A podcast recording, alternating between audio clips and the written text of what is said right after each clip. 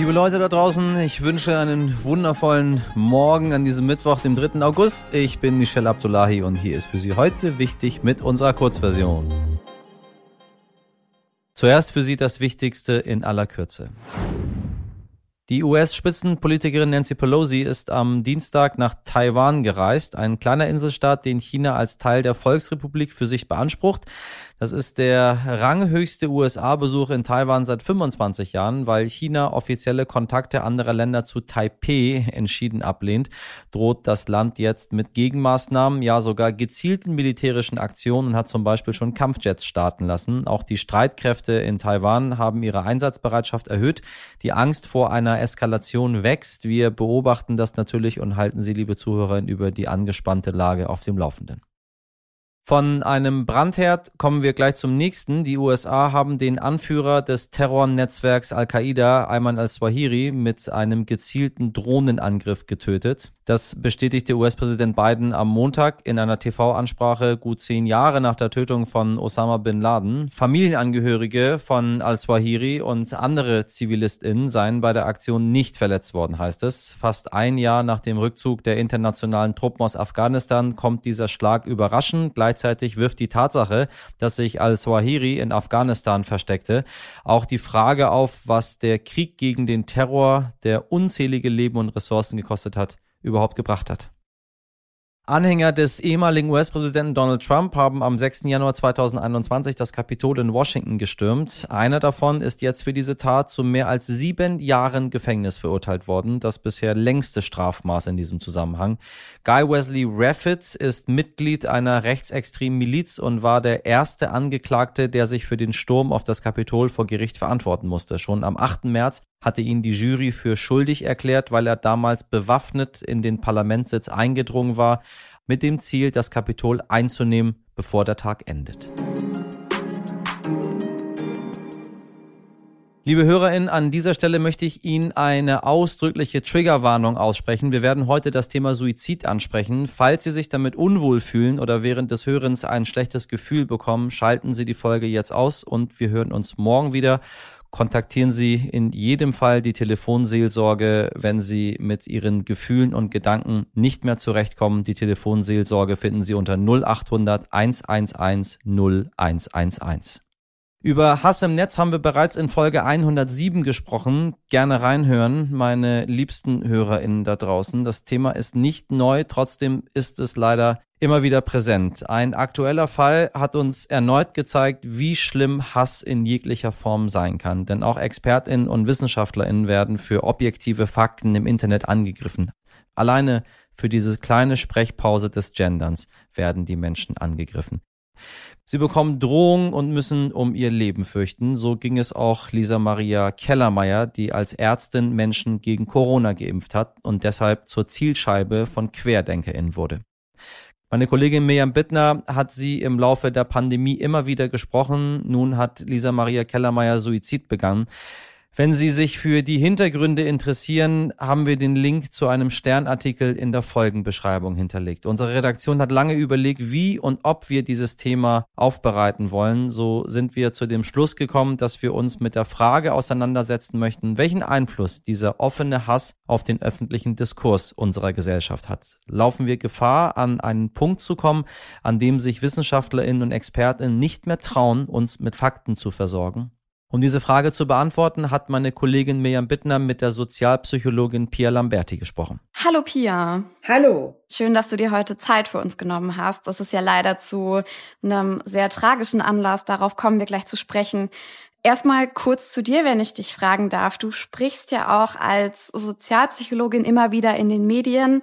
Wurdest du denn schon mal bedroht und wenn ja, wie bist du damit umgegangen?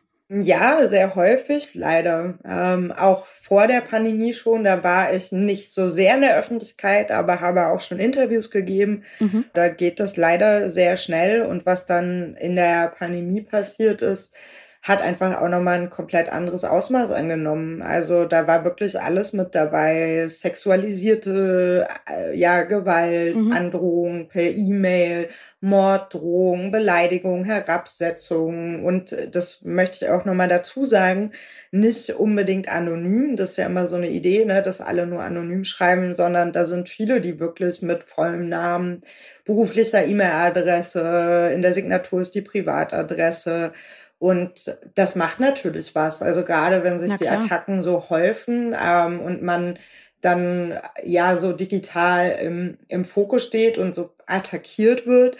Und das ändert das Leben schon. Also es geht dann vielmehr auch um Sicherheit, sowohl im digitalen Raum, aber auch natürlich darüber hinaus, dass ich mir überlege, was poste ich, man findet keine privaten Dinge über mich. Mhm. Ich würde jetzt nicht sagen, ich bin gerade in dem und dem Café und ähm, ja, muss halt immer irgendwie auch schauen, wie ich damit dann in dem Moment umgehe und was man anzeigt und was nicht, weil das, wenn ich alles anzeigen würde, wäre das ja mein neuer Nebenjob. Das heißt, du hast schon öfter was angezeigt, so konkret war es. Ja, also ich habe Dinge angezeigt ähm, und damit leider auch nicht nur gute Erfahrungen gemacht. Und das ist ja symptomatisch. Das ist ja was, was man leider sehr häufig sieht und hört, dass ähm, Menschen Anzeige erstatten, weil sie im digitalen Raum attackiert wurden mhm. und das ja verschleppt wird, nicht so ernst genommen wird, nicht verstanden wird, wie auch so rechte Attacken ablaufen wie Menschen Angst gemacht wird. Und ähm, ja, dementsprechend ist das, was ich erlebe, einfach symptomatisch für das, was ganz viele Menschen durchmachen. Mhm. Viele Menschen machen das durch. Ich habe gerade schon gesagt, der Anlass ist ein sehr trauriger. Vielleicht haben Sie es gehört, liebe HörerInnen, ich weiß es nicht. Es geht um die österreichische Ärztin Dr. Kellermeier. Ich sag einfach noch mal ein paar Sätze zum Fall. Sie ist Allgemeinmedizinerin, hat sich eben im Zuge der Corona-Pandemie sehr für Aufklärung eingesetzt, ähm, hat in ihrer Freizeit geimpft, hat sich da Notfallsprechstunden und sowas angeschlossen und hat sich eben sehr darum bemüht, dass Leute aufgeklärt werden und auch geimpft werden, natürlich diejenigen, die es möchten. Und zumindest unter anderem aufgrund dieser Arbeit wurde sie so bedrängt, hat Morddrohungen bekommen, dass sie äh, letzte Woche Suizid begangen hat. Wir wissen natürlich nicht, was im Hintergrund noch alles passiert ist, aber dass einem das zusetzt, das hast du gerade auch schon gesagt, Pia. Was macht das denn mit Menschen, wenn man über Monate, über so lange Zeit so konkret bedroht und mit Hass überzogen wird?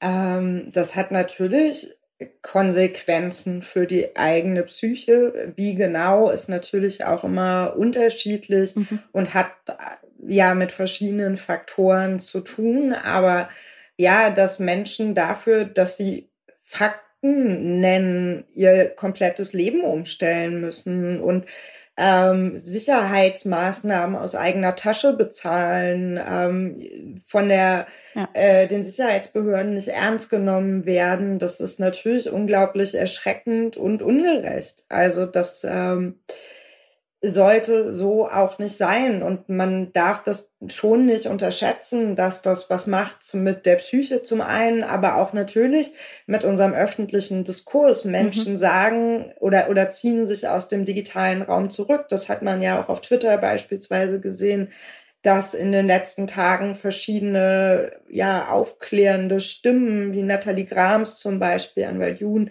gesagt haben, es geht nicht mehr und ähm, zumindest temporär sich erstmal zurückgezogen haben. Ja. Aber es ist nicht nur so, dass man nichts mehr sagt, sondern dass auch eben ähm, oder dass man sich zurückzieht, sondern dass man auch überlegt, was man sagt. Das kenne ich auch. So mhm. habe ich gerade die Kraft, attackiert zu werden oder will ich das gerade nicht? Pia, vielen Dank für deine Zeit und für das Gespräch. Es hat sehr geholfen. Sehr gerne doch. Danke für die Einladung.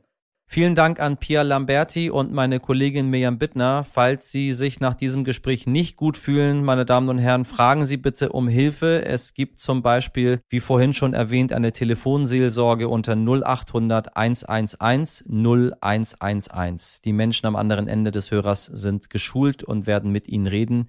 Die Nummer finden Sie auch noch einmal in der Folgenbeschreibung. Ohren auf.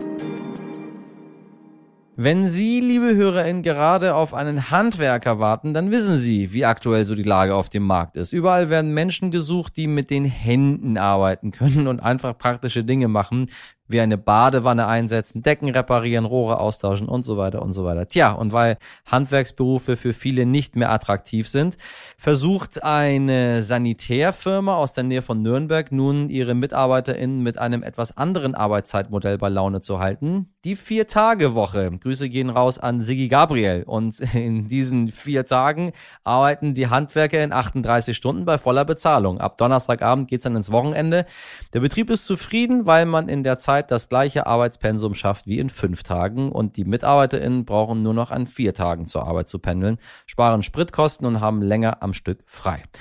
Dieses Gegenmodell zur 42-Stunden-Woche von Herrn Gabriel aus der SPD findet auch die Bundesagentur für Arbeit gut, denn alles, was die Handwerksberufe attraktiver macht, ist dort gerne gesehen. Nur von anderen Betrieben gibt es Kritik. Sie haben Angst, dass ihre Fachkräfte nun auch auf eine Vier-Tage-Woche bestehen. Ja, ja, ja, ja, ja.